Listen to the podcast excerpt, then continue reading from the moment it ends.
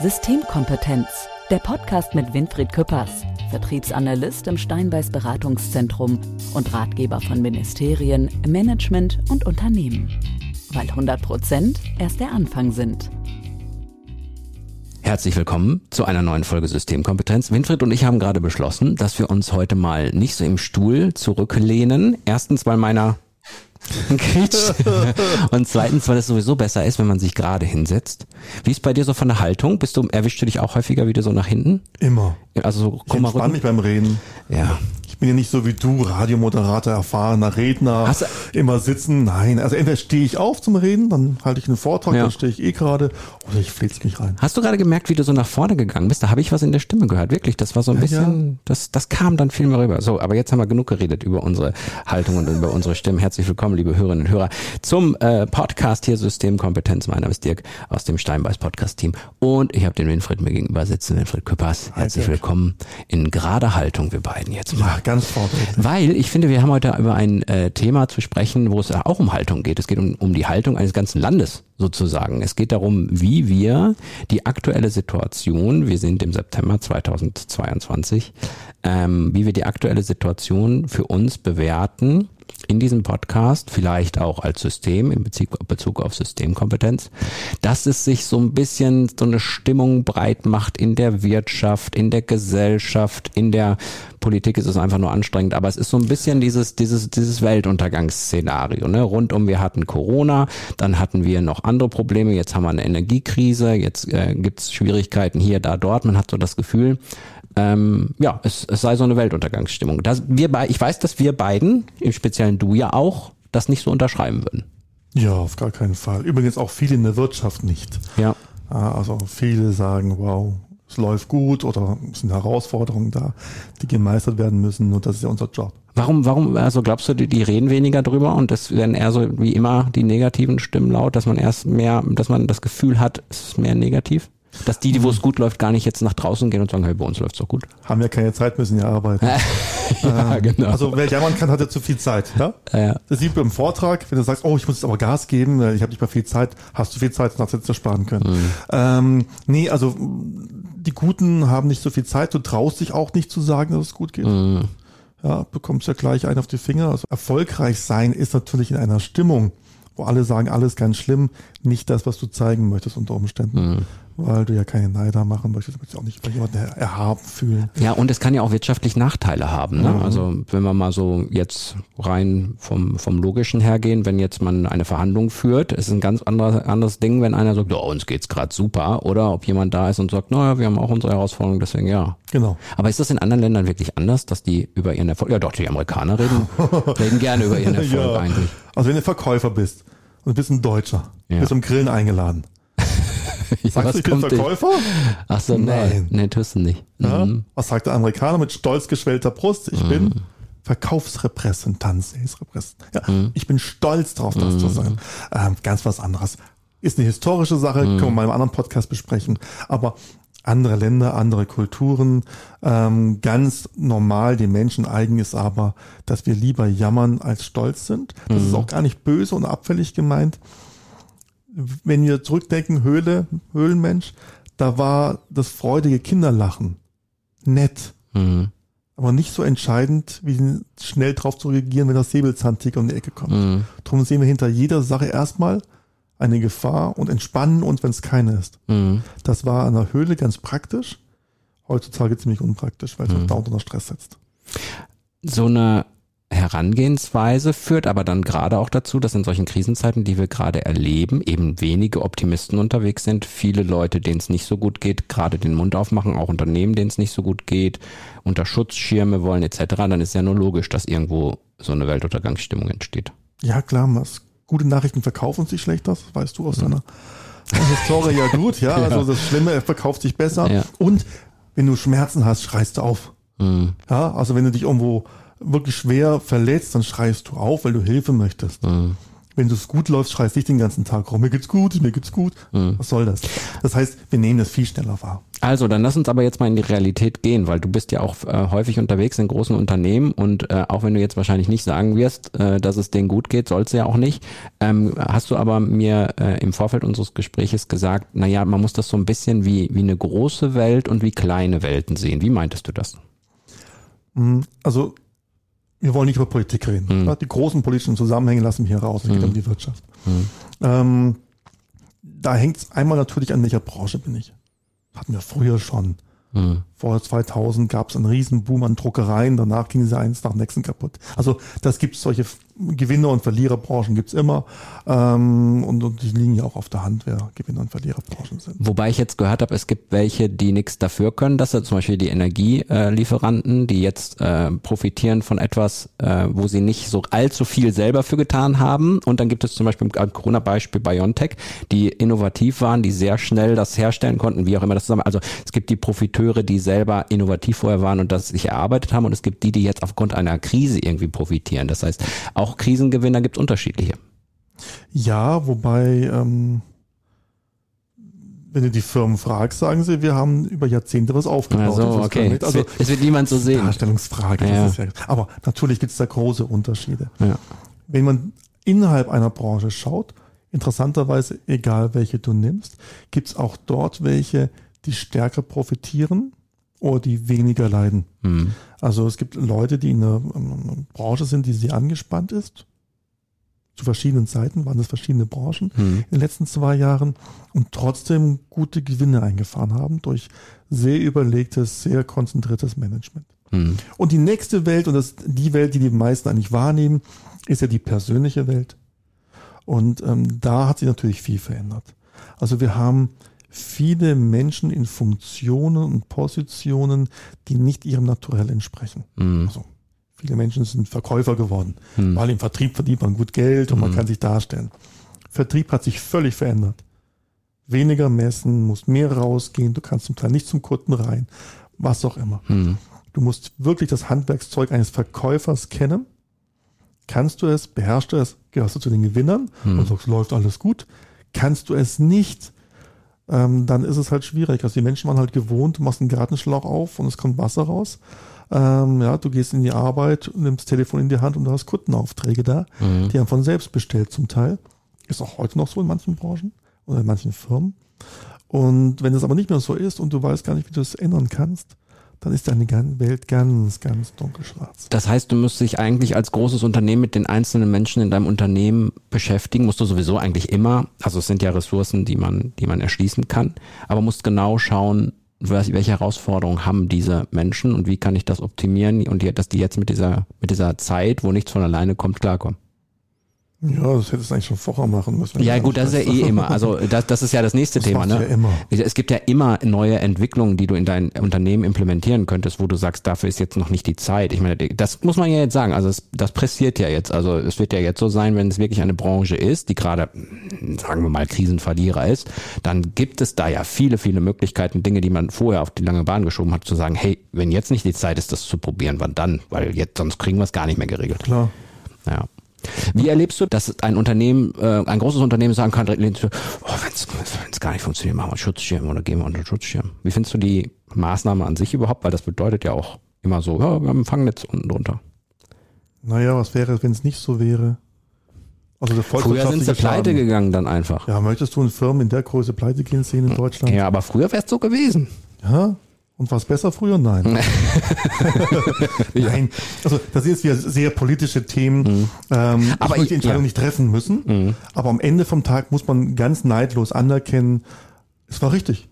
Mhm. Also am Ende vom Tag hat der Bund sogar, ich glaube, eine Viertel, dreiviertel Milliarde Gewinn gemacht. Äh, Ich glaube Ähm, sogar eine Milliarde, so, meine also- ich, hätte ich gehört. Mhm. Ja, also von daher hat er alles richtig gemacht. Auch das muss man natürlich auch businessmäßig sehen. Äh, Man weiß immer nicht, wie es ausgegangen wäre, wenn es anders gewesen wäre. Aber wir erinnern uns noch an die Schleckerpleite, die war jetzt nicht so lustig. Sie war richtig, Mhm. Aber nicht so lustig. Man konnte ihm nicht mehr helfen, war alles richtig gemacht, nicht falsch verstehen. Aber so große Pleiten sind gefährlich für den Markt. Mhm. Ich rede Uns wirklich rein, weil wir auch so, wir reden ja eben über diese Wirtschaftsthemen, einfach so wirklich dieses, dieses Fall, Fangnetz zu haben, ne, ab einer gewissen Größenordnung. Ja. Kann das, Das ist gar nicht das Problem bei der Größenordnung. Das, das bringt ein ganz anderes Thema, was auch viele sagen. Ich bin immer neutral. Ja? Steinbock ist doch neutral. Ähm, was aber viele ärgert ist, dass auch viele kleine gerettet wurden, hm. Ähm, die irgendwann ja auch nicht mehr überleben können, aber die, weil sie halt noch gerettet werden, Fachkräfte bündeln, hm. die woanders in erfolgreichen Unternehmen dringend gebraucht würden. Hm kann man sich beschweren. Man kann natürlich auch immer sagen, der Bund und die Länder, die müssen meine Probleme lösen. Ähm, viele pfiffige Unternehmen haben die Probleme selbst gelöst. Hm. Als die erste ähm, Kurzarbeiterwelle war, haben viele kleinere Unternehmen ihre Mitarbeiter bei, ich weiß nicht, 60 Prozent gab 70 Prozent gab hm. Gehalt, irgendwie sowas, ähm, hängen lassen oder um, um, eingefroren. Und die haben dann gesagt, nee, die Ingenieure werben wir ab. Ah, so, okay. Das ja. heißt, durch die Kurzarbeit, durchs Kurzarbeitergeld haben die sich nicht gewertschätzt gefühlt und haben ein Angebot bekommen. Da hieß es, nö, das machen wir anders. So, und dann war es, und dann war es so, da sagten die, nee, ich wechsle nicht in der Krise, ist mein Job. Da mhm. ja, ja, mhm. können mich ja gleich rausschmeißen. Und ähm, wir haben da mit vielen Unternehmen geredet. Der erste Trick ist, es gibt keine, garantiert keine Probezeit. Die erlassen wir dir. Wir sind so überzeugt von dir. Mhm. Keine Probezeit. Mhm. Damit hast du kein Risiko mehr. Mhm. Du bist voll angestellt, ohne Probezeit, nicht kündbar und nicht so leicht kündbar. Zweitens, ähm, garantiert keine Kurzarbeit und wenn Kurzarbeit bei vollem Lohnausgleich für die nächsten zwei Jahre. So, und wenn es dann noch, dann muss das noch nicht mal eine Gehaltserhöhung geben unterm Strich. Aber wenn es ja auch noch gab, weil die Größeren meistens ein bisschen mehr bezahlt haben, äh, war es ja noch nett. Mhm. Da war eine hohe Wechselwilligkeit da auf einmal. Ich kenne Unternehmen, die sind mit sieben Ingenieuren rein in die Krise und kamen mit dreien noch wieder raus aus der Kurzarbeit. Und das ist dann bitter. Mhm. Ja, und ähm, vor allen Dingen teuer im Nachgang. Mhm. mhm. Da hätten sie besser, wäre wär eine bessere Rechnung gewesen. Also zu deiner Frage, ist alles so schlimm? Es ist nicht lustig. Es ist echt herausfordernd für viele. Mhm. Ähm, selbst wenn es gut läuft, ist es herausfordernd weil du deine Mitarbeiter bei Laune halten musst, weil natürlich auch die an die Belastungsgrenze gehen, weil sie dauernd produzieren müssen und ähm, du weißt nicht, ob du noch einen Container bekommst, ob du irgendwas transportiert mhm. bekommst, du weißt nicht, wann das nächste Mal irgendwo auf dieser Welt ähm, pandemiebedingt eingestellt wird und ein Lockdown gemacht wird. Also ist herausfordernd, wenn du die Herausforderung beherrschen kannst, weil du halt Top-Manager bist, ein guter Verkäufer bist, ein guter Einkäufer bist, whatever dann, hey, ja, gehst erschöpft nach abends nach Hause, aber bist erfolgreich und bist glücklich. Mhm. Ähm, wenn du völlig überfordert bist, weil eigentlich das, was vorher von alleine lief, schon deine maximale Obergrenze war, dann ist die ganze Welt ganz schlimm. Jetzt sind ja in allen Unternehmen nicht alle Ingenieure oder eine Geschäftsführung oder Ver Ver Vertriebsleiter oder was auch immer, sondern es gibt ja auch die Ebene, das sind ja, glaube ich, auch die meisten, die irgendwo, ja, ist gar nicht despektierlich gemeint, aber eher so diese Jobs haben, hast du eine schöne Bezeichnung dafür. Ich will jetzt nicht einfachen Jobs sagen, sondern. Sind sie auch nicht. Ja, sie sind alles andere als einfach, aber ihr wisst, was ich meine. Ähm, jetzt ist es ja so, könnte eigentlich, wir, wir reden ja immer davon, ja, was ist, was ist schlecht, was ist gut, Weltuntergangsstimmung. Wir haben ja nun ähm, oft, oftmals auch einen Niedriglohnsektor und ich habe so ein bisschen das Gefühl, dass jetzt durch diese Krise auch äh, Dinge passieren, wo wirklich gesagt wird, hey, die haben nicht mehr genug Geld zum Leben, hey, die brauchen mehr äh, Geld und wo es auch darum geht, mehr Lohn für die Leute zu kriegen, wo die Unternehmen auch sagen müssen, hey, wir müssen in diesem Lohnbereich, gerade auch was Fachkräftemangel abgeht, selbst wenn davon ganz, ganz viele gehen, haben wir ein großes Problem, äh, dass es da auch so eine natürliche Entwicklung geben könnte hin, dass dieser Niedriglohnsektor, äh, Mindestlohn mal weglassen, aber einfach so auch, auch angehoben wird, was ja auch wieder eine tolle Entwicklung für die, für die, für die Zukunft wäre. Also das eine, was wir besprochen haben, war natürlich jetzt erstmal Wirtschaft und ja. Unternehmen, diese Sicht, Management, ja, die ja, genau. das Ganze voranbringen. Ähm, bei dem Thema gibt es zwei Entwicklungen, das ist schwierig. Also wenn du die Gehälter anhebst, mhm. gehen wir zum Beispiel in die Gastronomie. Ja. ja. Das sind viele weggegangen in die Industrie, haben viel einfachere Arbeitszeiten empfunden, mhm. ähm, bekommen keine unzufriedenen Gäste dauernd ab und sonst was. Mhm. Und noch mehr Geld. Wenn die wieder zurückkommen sollen in die Gastronomie oder neue Menschen in die Gastronomie strömen sollen, dann müssten die Preise erhöhen. Mhm. Die Gehälter erhöhen, automatisch auch die Preise erhöhen. Mhm. Dann ist die Frage, wer will sich das noch leisten? Mhm. Also da, da das ist so ein Zusammenspiel. Ja, mhm. das ist eine komplett gesellschaftliche Thematik, die du da gerade aufmachst. Mhm. Ähm, das ist richtig gefährlich. Ähm, das andere ist, es gibt eine zweite Gegenbewegung, ähm, die ich nicht, nicht toll finde, aber die halt so ist, die wird auch wissenschaftlich intensivst untersucht ähm, von, von Kollegen, ähm, dass man das teuerste beim Mitarbeiterwechsel ist ja das Einlernen. Mhm. Dass man diesen Preisfaktor wegmacht, dass der Mensch beliebig ist. Amazon macht das zum Beispiel sehr mhm. genau. Ähm, wenn du bei Amazon anfängst, kannst du innerhalb von zwei Stunden loslegen. Okay. Weil die Arbeitsprozesse so einfach sind oder weil sie gut, äh, Gut gesteuert sind über Ah, Computer und mm. sonstiges. Ja, kannst nichts falsch machen. gar nichts. Mhm. Also wenn dann nur mutwillig und dann merkt man es Mhm. aber auch sofort, du bist nicht voll kontrollierbar. Ähm, und diese Arbeitsplätze sind sehr, sehr leicht austauschbar. Mhm. Okay. Wenn du aber mm, dir die, also gerade die ungelernten Kräfte betrifft das, ja, ungelernte Kräfte.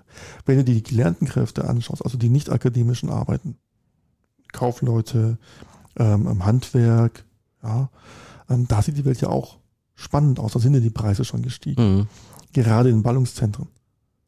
Versuch mal im Großraum München, Stuttgart, Ja, ja, zu finden. Mhm. Such mal einen. Ja, der muss nicht studiert haben, kriegst ihn trotzdem nicht. Ähm, gute Büromitarbeiter zu finden, find mal. Ähm, da, da haben sich die Preisspiralen schon deutlich nach oben bewegt. Vor kurzem ein nettes Gespräch gehabt mit einem kleineren Unternehmen, die haben so 40, 50 Mitarbeiter, ähm, Produktion, technische Dienste und so. Ähm, der größte Wettbewerb im Personalmarkt sind die Handwerksbetriebe. Die Leute gehen aus der Produktion ins Handwerk zurück als Schlosser, Mechatroniker, Okay. weil keine Dreischicht, Freitag um eins ist Schluss, kein Wochenendsarbeit. Ja, Ja. klingt hm. nach einer logischen Folge. Hm, ja, also wenn alle so erzählen, ja, Handwerker, die Armen und so, nein, nein, nein, nein. Das sind hochqualifizierte Kräfte Ja. mit toller Berufserfahrung zum Teil, Ah. die wirklich überall gesucht werden. Also das, was du sagst, hat sich schon viel erwähnt im mittleren Gehaltssegment. Mhm. Mittelschicht würde ich das Mhm. nennen. Ähm, ähm, auch ohne Studium, sehr erfolgreich. Das sind nicht immer nur die, die Ingenieure, die da ähm, ähm, zugesandt haben.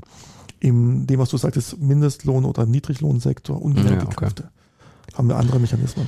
Ich möchte nochmal auf einen Aspekt zum Schluss, bevor wir auf, auf zwischen den Welten kommen. Ähm, das hast du eigentlich ganz schön, ich habe so die Frage gestellt, es kam wieder aus der Journalistenecke, so nach dem Motto, komm, lass uns mal für einen sehr komplexen äh, Zusammenhang eine möglichst einfache Überschrift, eine möglichst einfache Frage finden. Du hast du mir natürlich wieder gesagt, so einfach ist das nicht. Aber ist das vielleicht das Problem der negativen Empf Gesellschaftsempfindung, dieser Weltuntergangsstimmung, dass die Menschen das Bedürfnis haben, eben gerade komplexe Dinge mal in einem negativen Satz zusammenzufassen. Zum Beispiel, ja, äh, im, ähm, keine Ahnung, in, im Bereich äh, Einzelhandel, da solche schwierigen Zeiten haben wir noch nie erlebt. Superlativ ein Satz so.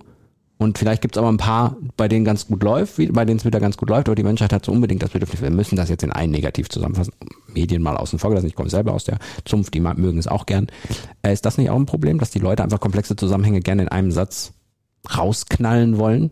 Bestimmt noch stärker aber das Thema Verallgemeinerung. Also wenn ich jetzt sage, oh, bei mir läuft's ganz mies, Mhm. dann bin ich der dumme Loser. Mhm. Ja? Im schlimmsten Fall. Im besten Fall der arme Schlucker. Mhm. Macht auch nicht viel schöner. Mhm. Wenn ich sage, boah, zurzeit die Wirtschaft, ganz schlimm, die ganze Welt geht runter, dann gehöre gehör ich ja zum großen Pool zur Ach Masse. so, die Pauschalisierung er, ermöglicht es, dass man in, der, in, in, dem, in dem Schwarm unter, Ja. sich untermischen kann. Und natürlich, wir mögen Veränderungen nicht. Also auch die Erfolgreichen finden die Veränderungen nicht immer lustig. Mhm. Also meine Frau würde sich auch freuen, wenn ich abends früher heimkäme manchmal. Na, weiß auch nicht, weiß ich nicht. Ich. Ich wollte dich fragen, ob wir heute noch eine späte Folge aufzeichnen sollten. Frag mal meine Frau, was sie dir sagt. ähm, nee, also. Veränderung bedeutet immer mehr Aufwand und mehr Aufwand bedeutet Anstrengung. Anstrengung ist oftmals doof. Ja. Wenn sich der Erfolg dann einstellt, dann freuen wir uns über das, was wir gewachsen sind. Mhm. Ja, ich habe jetzt gerade wieder mal ein bisschen Sport angefangen und Yoga angefangen Sieht man, sieht man. Dankeschön, Dankeschön. Ähm, aber wird man hoffentlich noch mehr sehen müssen. aber jetzt schauen, weiß ich, jetzt weiß ich, wie alle, worauf die Leute nachher wieder schauen. Die wollen alle Hauptsache ein Foto. Ja, ja. Ich sag dann- Luisa Bescheid, soll mal ein Foto schießen. Du weißt, das läuft nämlich wieder so. Wir haben hier eine total tolle Folge mit ganz viel tollem Inhalt und die Leute wollen nur ein Foto von dir sehen, ob er dünner geworden ist. Nur weil du so viel Sport treibst. Das ist echt gemein. Nein. Wir stellen uns nicht nebeneinander. Nein, nachher. Quatsch, Nein, Nein. Spaß. Also das ist sehr, sehr anstrengend. Mhm. Und ich finde es doof. Also ich bin von meiner ersten ähm, Einzelstunde Yoga nach Hause gekommen und sagte, so ein Schrott. Ich dachte, wir machen ein bisschen Atemübung. Mhm. Nee, nee. Hinlegen, Atemübung und sich entspannen. Nee, war voll anstrengend mit der Trainerin. Wenn es schon wehtut bei der ersten Sekunde. Mhm. Und dann du noch 20, 30 Sekunden durchhalten sollst oder länger. So, nach zehn Minuten war ich völlig durchgeschwitzt. Ja, war nicht lustig. Heute läuft schon ja ein bisschen besser. Ähm, und irgendwann stellt sich der Effekt ein, dann freut man sich. Und das ist mit allem so.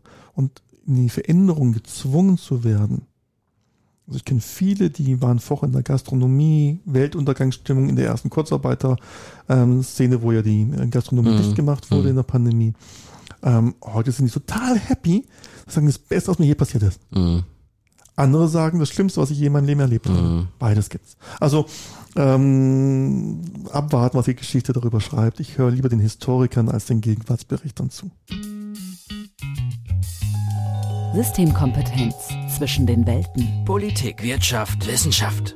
Ich wollte ja historisch werden, habe dann gedacht, so ja komm, wir können doch mal über den Zweiten Weltkrieg sprechen, wo sämtliche äh, Rahmenbedingungen für die Wirtschaft zusammengebrochen sind, wo man erstmal die äh, Firmenhallen äh, Hallen wieder aufbauen musste, oder überhaupt welche bauen musste, etc. Ähm, dann habe ich ja gedacht, ach komm, wir haben ja, wir leben in einer Zeit, in der wir so über Krieg reden und so. Und dann bist du gekommen mit der Idee, dass wir das, ähm, diese Darstellung äh, mit einem, mit einem, mit einer Trennung in einer Beziehung vergleichen. Da habe ich gedacht, das lässt das, das soll er mal versuchen. Jetzt. Ist nicht klar, voll ins Messer laufen. Ich freue mich jetzt auf den Shitstorm. ja. Naja, aber weißt du, die Frage ist ja immer, was ist eine Krise? Wir nehmen ja Krise sehr leicht in den Mund.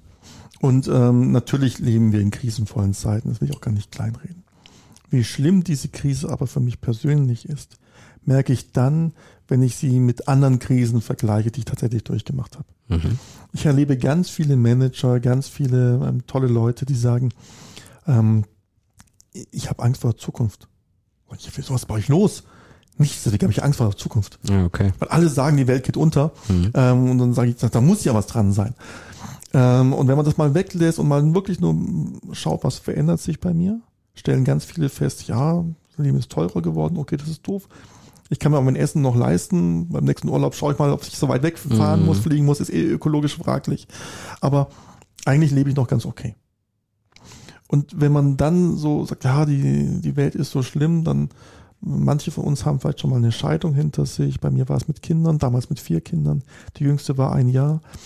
Ähm, wenn man das mal so zurückverfolgt, wie habe ich mich damals gefühlt Mhm. und wie fühle ich mich heute, dann merke ich einen großen Unterschied. Mhm.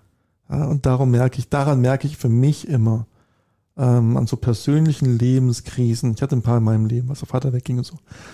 Ähm, ich auch nie wieder gesehen habe in meinem Leben, da war ich gerade mal sieben. Ähm, wenn ich mich da zurück reinfühle und dann wieder heute, dann sage ich auch, Mensch, tolles Leben eigentlich. Mhm. Nicht leicht. Also ins kleinreden. Verhältnis setzen Genau. einmal, ne? Natürlich nicht auch wieder nicht pauschalisieren, äh, wollen wir sowieso nie. Ähm, ich finde auch den Aspekt noch interessant, wenn man zum Beispiel in einer Beziehung, eine Beziehungstrennung hat, dann gab es ja meistens eine Aufgabenverteilung. Also entweder hat man sich geteilt, das war dann einfacher, oder es gab sowieso eine Aufgabenverteilung. Und da, das kann man ja auch, da kann man auch einen schönen Vergleich ziehen, finde ich, mit der Krise jetzt, wenn auf einmal etwas komplett wegbricht, was man entweder selber machen muss oder eine Lösung dafür finden muss, dass jemand anders macht, ne? Das Ja. ist eigentlich auch ein super Vergleich. Ja.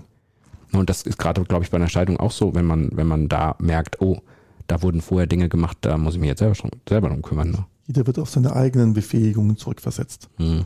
Das ist schon das Größte, wenn es in einer Krise und bei einer Trennung passiert. Und es passiert ja auch jetzt um uns herum übrigens. Ja, Ja, wir werden auf etwas zurückversetzt, was wir vorher gar nicht mehr gewusst haben. ja. Auf einmal müssen wir komplett neu denken, wie wir an Kunden kommen oder wie wir an Mitarbeiter kommen oder wie wir produzieren. Oder ohne Gas produzieren. Ja, oder Mhm. Energie einsparen oder was auch immer. Ja, dazu gehört leider auch zur Lebenswirklichkeit zu überlegen, wo produziere ich? Mache ich das in Europa oder mache ich das außerhalb, wenn es billiger ist? Es Mhm. gibt Firmen, die produzieren schon seit langem im afrikanischen Kontinent gerade energiereiche Sachen, Hm. weil sie sagen, das ist, können wir uns hier gar nicht mehr leisten. Schon lange nicht, ist auch hier politisch nicht gewollt. Aber die, die, die Waschbecken wollen wir trotzdem haben. Also, Mhm. ja, und das ist sehr energietreibend, also macht man das dann halt irgendwo ganz woanders. Und da muss man halt Entscheidungen treffen im, im Management. Und ähm, die sind nicht immer leicht. Ich finde, ich finde die Folge, die ist toll. Ich finde, es ist äh, gut zusammengefasst. Ähm, war für mich auch wieder ein paar tolle Erkenntnisse dabei. Gerade wie das mit der Beziehung, äh, habe ich gedacht, das kriegt er nicht hin, aber wie immer hast du es wieder hingekriegt, ja, äh, da den Vergleich zu ziehen. Ähm, ich finde es toll, dass wir uns auch mal solchen Themen widmen. Ich finde es wichtig, ähm, weil es in der Gesellschaft auch so ist und weil es auch für viele, die ähm, im, im, Business unterwegs sind und auch in den Führungsetagen, die, das ist tagtägliche Konfrontation, die die gerade haben, die Krisen weltweit, auch die Krisen in, im Land und äh, was so inner, innerbetrieblich auch kommt. Von daher finde ich es sehr spannend und ich fand, bin zufrieden mit dir. Ah, Habe ich auch wieder Glück gehabt. Ich hoffe, du bist auch zufrieden du mit mir. moderierst es immer so toll. Deine Fragen reißen es ja raus. das wollte ich ja. du. Ich wollte, dass, dass das zurückkommt, weißt du. Weißt du, wie viele Fragen ich bekomme, wie du eigentlich aussiehst oder was, wie du sonst so bist? Ja. Ja, Und ich hoffe, du erzählst nur Gutes. äh, ja natürlich. Wahrheit ist immer bewertet. Danke, danke. so, ich glaube, es reicht, sonst eskaliert das hier. Ich danke euch, liebe Hörerinnen und Hörer, dass ihr wieder dabei wart bei Systemkompetenz. Mein Name ist Dirk Hildebrand und Winfried Küppers hat auch wieder dabei. Schön, dass du da warst. Dank, Dirk. Bis zur nächsten Folge. Macht's gut. Ciao. Ciao. Systemkompetenz, der Podcast mit Winfried Küppers, Experte in Wissenschaft, Wirtschaft und Politik. Weil 100 Prozent erst der Anfang sind.